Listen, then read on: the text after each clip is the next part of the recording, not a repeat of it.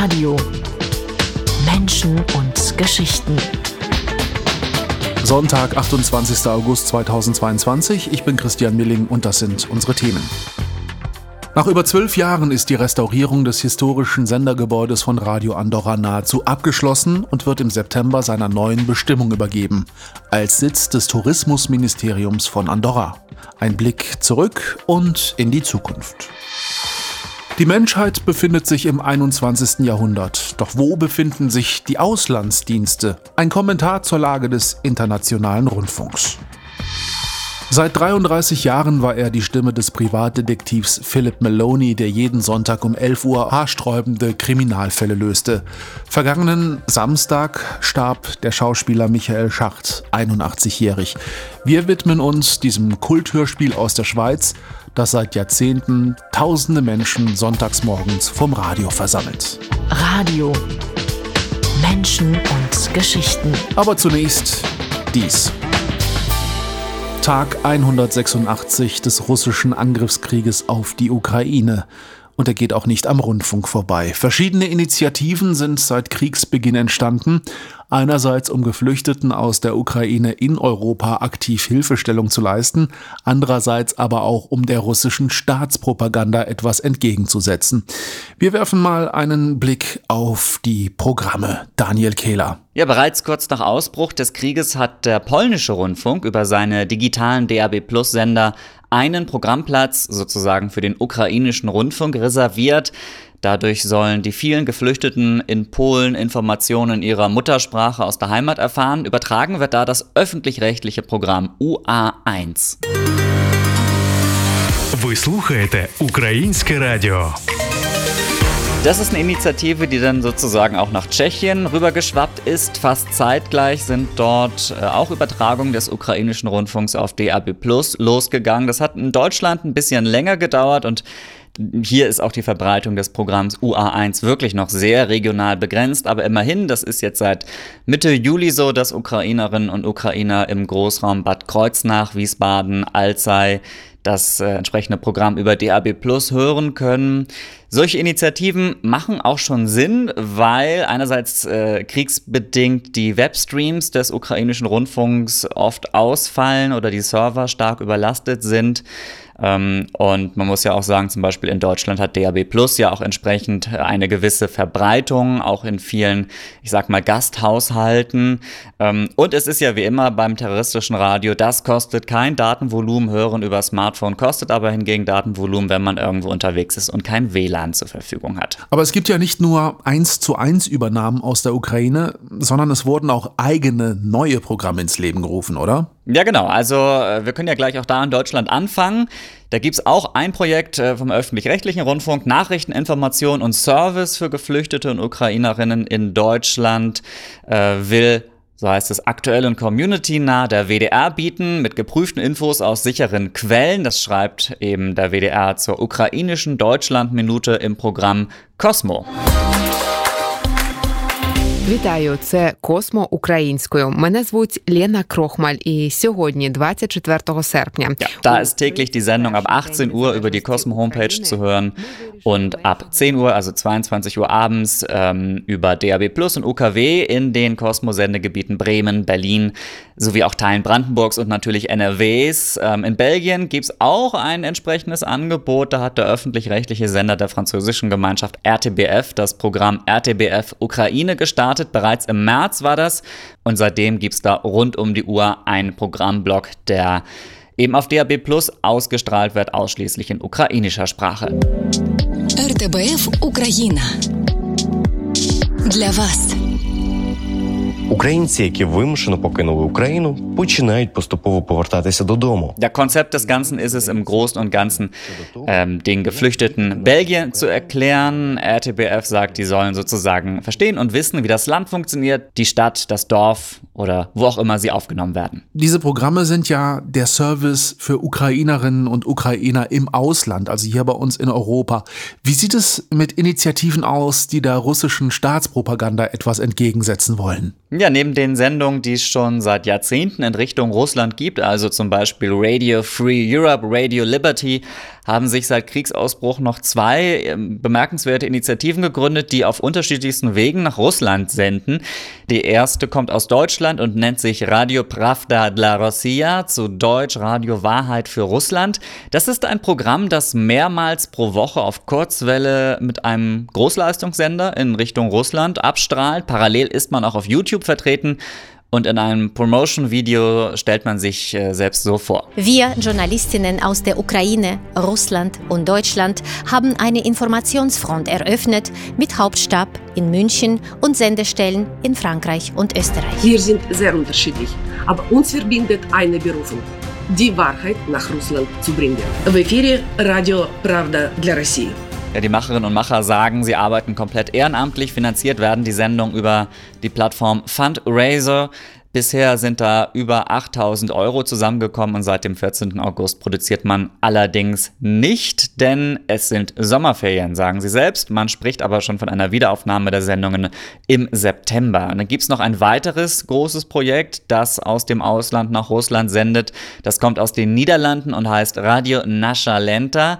Nashalenta ist übersetzt sozusagen das Laufband im TV, wo immer aktuelle Nachrichten durchscrollen oder eingeblendet werden. Ähm, hinter diesem Projekt steckt ein Verein aus Amsterdam. Schon an der Aufmachung, an dem ganzen Sound hört man, das ist wirklich ein Programm, da stecken Radioprofis dahinter. Äh, das Programm klingt wirklich wie ein professioneller, privater Nachrichtensender. Наша лента. Коротко и ясно. Важные новости. Турция никогда не признает российскую оккупацию территории Украины, включая Крым. Ja, so klingt das. Aber ansonsten muss man sagen, halten sich die Macherinnen und Macher äußerst bedeckt. Offizielle Interviews gibt man eigentlich keine. Wir hatten immerhin die Möglichkeit, mit einem Insider dort zu sprechen. Ähm, man betont, dass man weder antirussisch noch pro-russisch noch anti-ukrainisch noch pro-ukrainisch sei. Man sei ein unabhängiger Programmanbieter dessen äh, Finanziers hier auch äh, Sponsoren und Spender, also keinerlei Einfluss auf das Programm hätten. Ähm, Im Gegensatz übrigens zu Radio Pravda dla Rossiya sendet man bei Nascha Lenta ausschließlich auf Mittelwelle und auch im Livestream natürlich, aber eben terrestrisch nur auf Mittelwelle. Das sei im Unterschied zur Kurzwelle eben noch in vielen Autoradios und anderen Empfängern äh, leicht empfangbar und die Chance, dass jemand auf die Sendefrequenz stößt, sei höher eben als auf Kurzwelle. Die Geschichte, wie sie gerne von Funkamateuren erzählt werde, sagen die Macher auch, dass sich auf russischen Dachböden noch tausende äh, Kurzwellenradios befinden würden, die nur auf die Entstaubung warten im Prinzip, um damit dann unzensierte Nachrichten empfangen zu können. Da sagt man, das trifft nicht zu. Interessant ist, dass Nashalenta für die Verbreitung wirklich extra eine Mittelwellen-Sendeanlage zum Leben erweckt hat, die eigentlich vor fünf Jahren geschlossen wurde.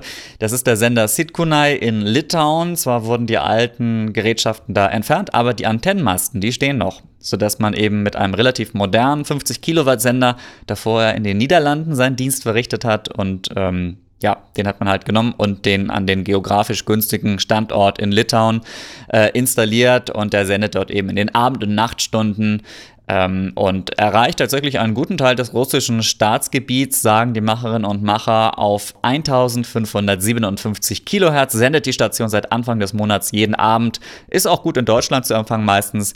Parallel ist man aber eben auch unter Lenta Online und bei YouTube vertreten. Sechs Monate nach der Invasion Russlands in die Ukraine haben sich zahlreiche Initiativen in Europa gegründet, um geflüchteten Ukrainerinnen und Ukrainern helfen zu können, aber auch um der russischen Staatspropaganda etwas entgegenzusetzen.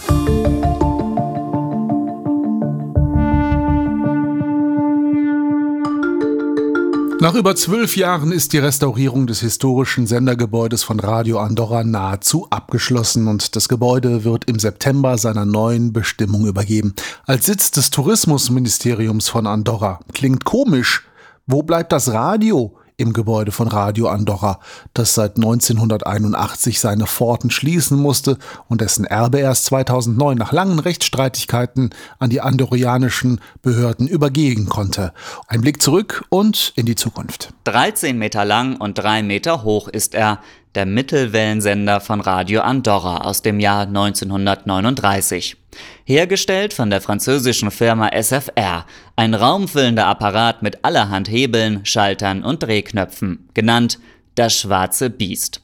Scheinbar unbezwingbar und gleichzeitig stark verwundet stand der Trümmer im ersten Stock des ikonischen Sendergebäudes im Dorf Enkamp. 30 Jahre mehr oder minder Wind und Wetter ausgesetzt, zerborstene Fensterscheiben, eindringendes Wasser, herunterfallender Putz. Viel war nicht mehr übrig vom einstigen Rundfunk-Prestigeobjekt des kleinen Landes zwischen Spanien und Frankreich, das während 42 Jahren von Skandinavien bis Nordafrika gehört werden konnte. Doch wo ein Biest ist, ist auch die Schöne nicht weit weg und die Geschichte des Senders von Radio Andorra verläuft ähnlich wie diejenige im französischen Märchen. Das Biest liegt im Sterben, es hat alle Hoffnung auf Rettung aufgegeben, doch dann kam die Schöne zurück zum Biest und erwachte als Prinz. Und auch unsere Geschichte geht mit einem Happy End aus. Im übertragenen Sinne heißt die Schöne hier Mireille Garcia. Sie ist Restauratorin und seit 2013 mit dem Beast liiert sozusagen. Diesen Montag war aber ihr letzter Tag beim Beast nach neun Jahren. Saps què? Avui entrego les claus de Radio Andorra i em volia acomiadar de tu. Weißt du was? Heute gebe ich die Schlüssel von Radio Andorra ab und möchte mich von dir verabschieden ganz allein, nach diesen intensiven letzten fünf Monaten. Dich ein letztes Mal streicheln, die sanfte Berührung des polierten schwarzen Lachs spüren, der wie am ersten Tag glänzt, nach all den Behandlungen, die wir mit dir gemacht haben. Ich spiegele mich in deinem Antlitz, dich aus der Ferne ansehend, so strahlend mit deinen 83 Jahren und nach allem, was du erlitten hast. Schläge, Kratzer und Zerstörung. Aber jetzt bist du wieder sauber und gesund. Wir haben dich aus dem Albtraum geweckt, der 1981 begann, als Radio Andorra geschlossen wurde. Kannst du mir sagen, wie viele Stunden wir zusammen verbracht haben? Puh. Ich kann's nicht. Ostres, sabries dir-me la d'hores que hem passat junts? Uff, jo no, eh? Der Weg bis hierhin war steinig und er ist auch noch nicht zu Ende. Wechselnde Regierungen, immer wieder neue Ideen, was man mit dem Gebäude und seinem Interieur machen solle. Das Erbe eines Radiosenders, den man eigentlich nie so recht haben wollte, gehörte er doch einem Franzosen. In den 80er Jahren wollte Andorra mehr Unabhängigkeit von Frankreich und Spanien, die das Land bis dato kurfürstlich regierten. Dieser Wunsch nach mehr Selbstbestimmung bedeutete dann auch 1981 das Aus für Radio Andorra. Jahrelange Streitigkeiten zwischen den Erben des Inhabers von Radio Andorra, Spanien und Andorra ließen die Sendeanlagen mehr und mehr verfallen. Erst 2009 konnte eine Einigung erzielt werden und das Sendergebäude mit all seinem Inhalt ging an den andorranischen Staat über. 2013 beauftragte schließlich die Abteilung für kulturelles Erbe im Ministerium für Kultur Mireille Garcia, die noch im Sendergebäude vorhandenen Anlagen zu inventarisieren. I remember that the entire floor was covered with half-sorted strange objects. Ich erinnere mich, dass der gesamte Boden mit für mich völlig merkwürdigen, unsortierten Dingen übersät war, mit denen ich absolut nichts anfangen konnte.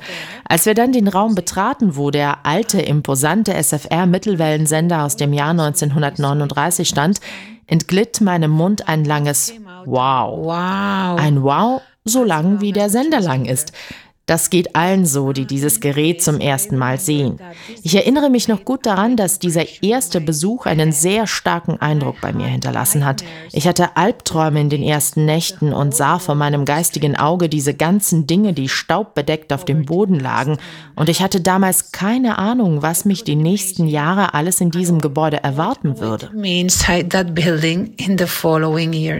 Dafür musste Mireille Garcia viele Fotos machen, sich mit ehemaligen Mitarbeiterinnen und Mitarbeitern der Station austauschen, alte Unterlagen wälzen, Informationen zusammentragen und tief in die Rundfunktechnologie der frühen 1940er Jahre eintauchen.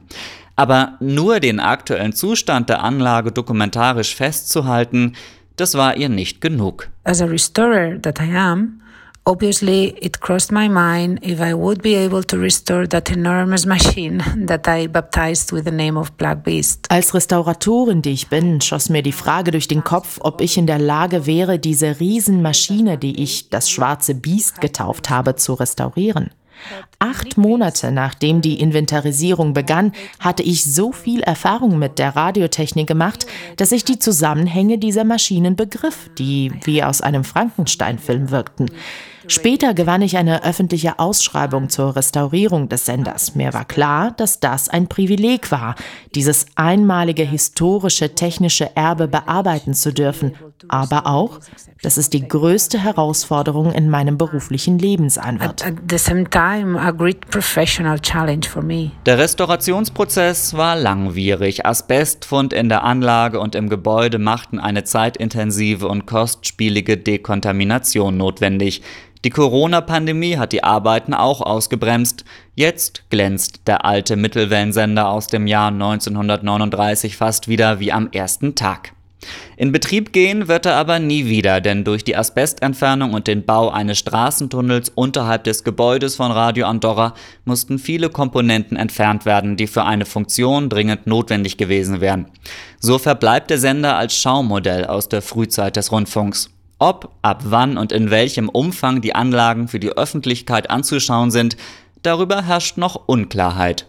Jetzt, nach den abgeschlossenen Restaurierungsarbeiten, zieht im September zunächst das Tourismusministerium von Andorra ins Gebäude ein.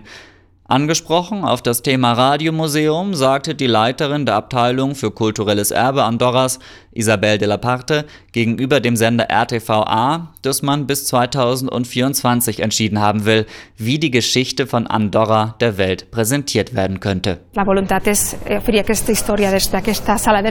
die Idee ist, die Geschichte von Radio Andorra ausgehend vom Raum, wo der Sender steht, zu zeigen. Dazu sollen virtuelle Räume kommen, die zum Beispiel auf Smartphones der Besucherinnen und Besucher die Möglichkeit bieten, in die Historie einzutauchen, in alle technischen Aspekte, wie das Programm geklungen hat und wie es sich entwickelt hat. Auch kulturelle Veranstaltungen seien im Gebäude geplant, so Della Parte wieder. Ob dem so sein wird, ist abzuwarten. Das Thema Museum steht seit fast zehn Jahren immer wieder auf der Agenda. Geschehen ist bisher nichts. Schade, findet Restauratorin Mireille Garcia. My wishes for the SFR transmitter for its mercury rectification bulbs for the entire transmitter room and its building. Mein Wunsch für den Sender, für seine Quecksilberdampfgleichrichter, für den gesamten Senderraum und das Gebäude ist, dass sie den Platz in der Welt einnehmen, der ihnen zusteht. Dieses historische Erbe ist einmalig und besonders aus vielerlei Gründen. Wir alle sollten das Recht haben, diesen Ort besuchen zu können und von seiner Ästhetik, seiner Größe, seiner Geschichte und Technik beeindruckt zu werden. By its aesthetics, its magnitude, its history and its technology. Mit sich und Radio Andorra im Reinen sowie voller Stolz ging sie am Montag noch einmal durch das Sendergebäude in Enkamp und nahm ganz alleine Abschied vom schwarzen Biest, das hofft, in Zukunft als strahlender Prinz die einmalige Rundfunkgeschichte des kleinen Landes in den Pyrenäen der Welt erzählen zu dürfen.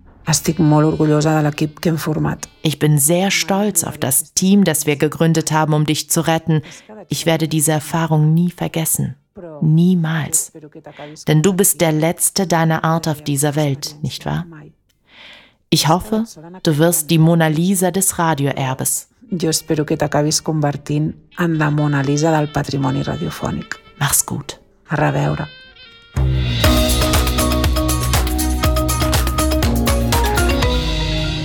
Wenn Sie gelegentlich verschiedene Kurzwellensender einschalten sollten, dann sind Sie auf den internationalen Rundfunkfrequenzen vielleicht auch schon mal äh, diesem ich tue mich schwer, es als Programm zu bezeichnen. Auf jeden Fall diesem Ding hier begegnet.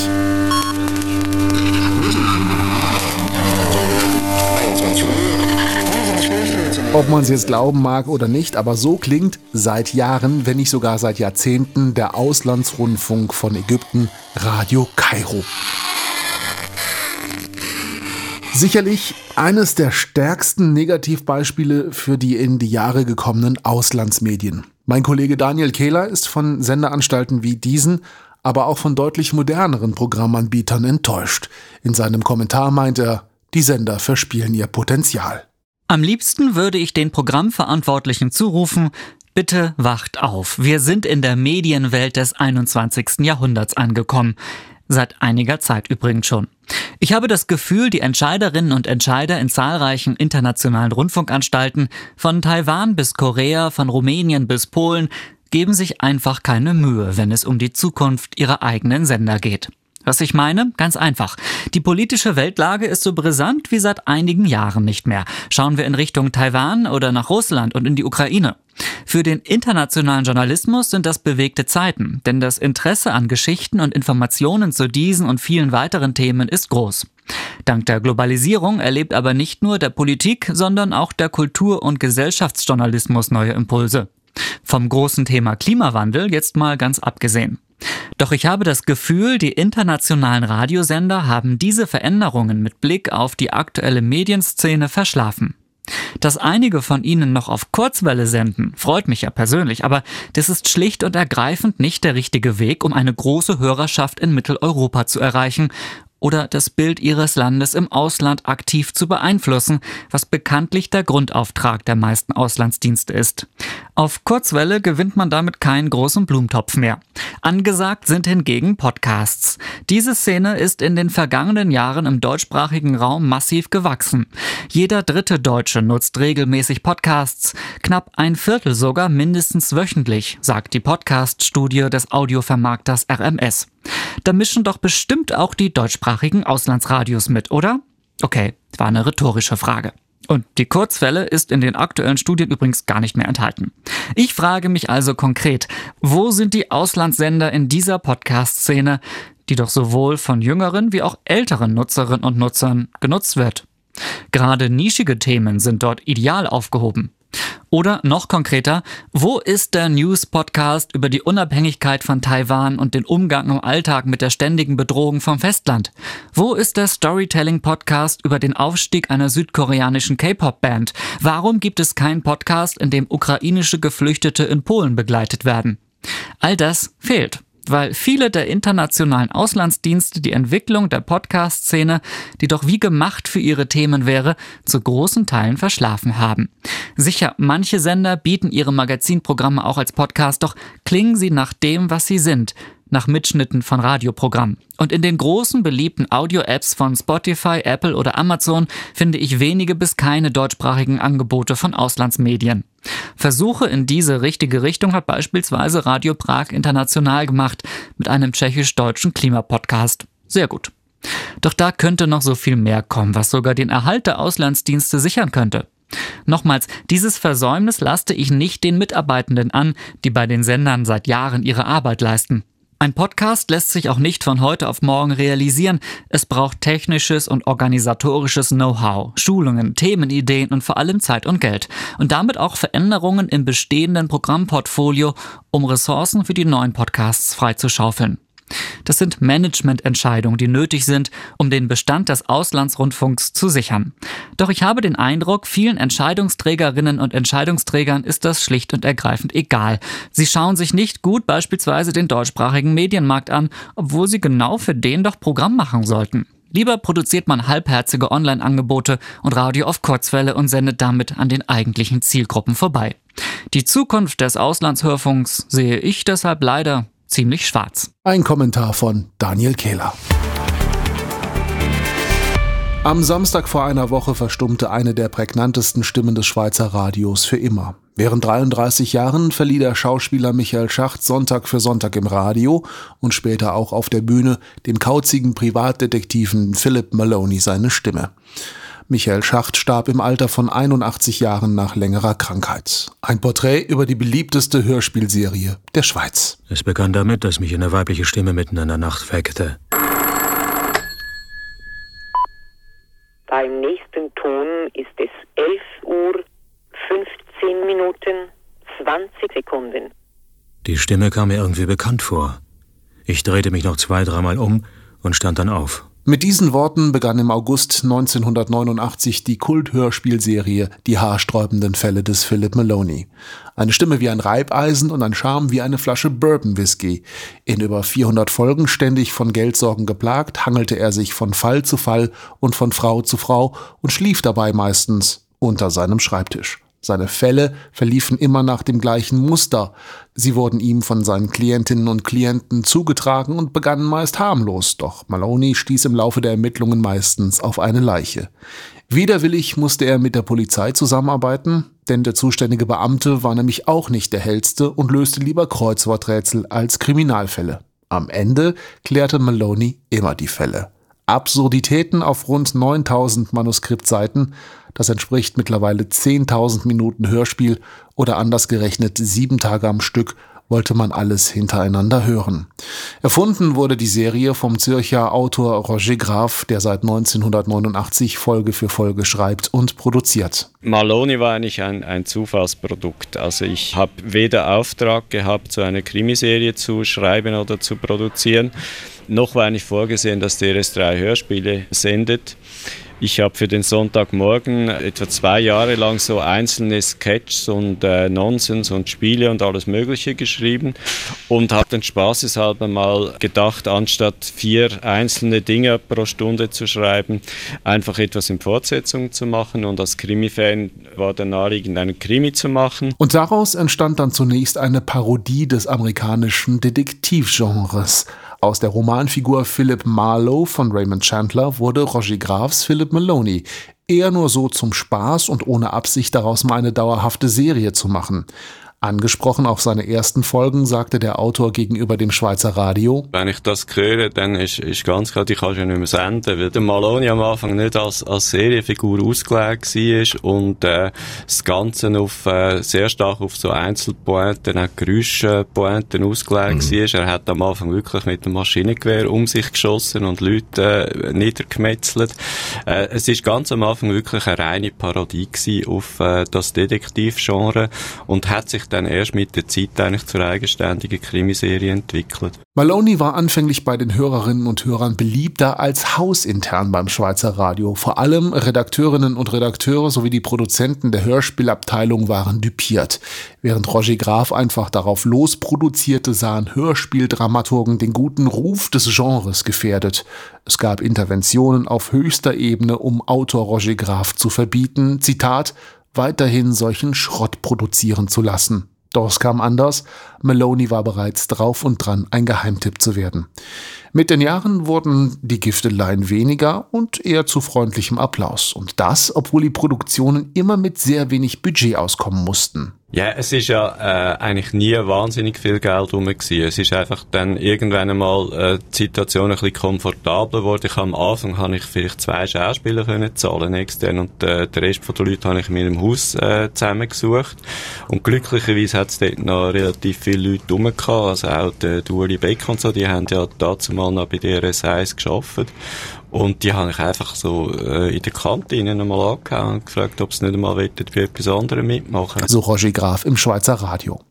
Auch der Sprecher der Maloney-Figur, Schauspieler Michael Schacht, kam zur Rolle seines Lebens durch solch ein zufälliges Zusammentreffen und verlieh bis zuletzt dem Detektiven seine Stimme. Ich war in Bern und er hat mich gekannt und hat mich genommen am Anfang und dann bin ich auch so hineingewachsen und mit dem Maloney weitergewachsen. Und äh, ich wachse immer noch nach innen, ja. Sagte er in einem Interview vor einigen Jahren. Was bleibt, sind über 400 Hörspielfolgen und viele schöne Erinnerungen an den Schauspieler und Menschen Michael Schacht. Er ist am Samstag, den 20. August, für immer eingeschlafen. Die rund 400 Folgen der Hörspielserie werden aber auch weiterhin im Schweizer Radio SRF 3 laufen, immer sonntags um 11 Uhr, also auch gleich nach dieser Sendung im Netz unter srf3.ch. Und alle Folgen gibt's auch als Audiostreaming oder auf CD im Netz. So geht das. Und es war die Ausgabe August 2022 von Radio Menschen und Geschichten. Daniel Kehler und Christian Milling sagen Danke fürs Einschalten und einen schönen Sonntag.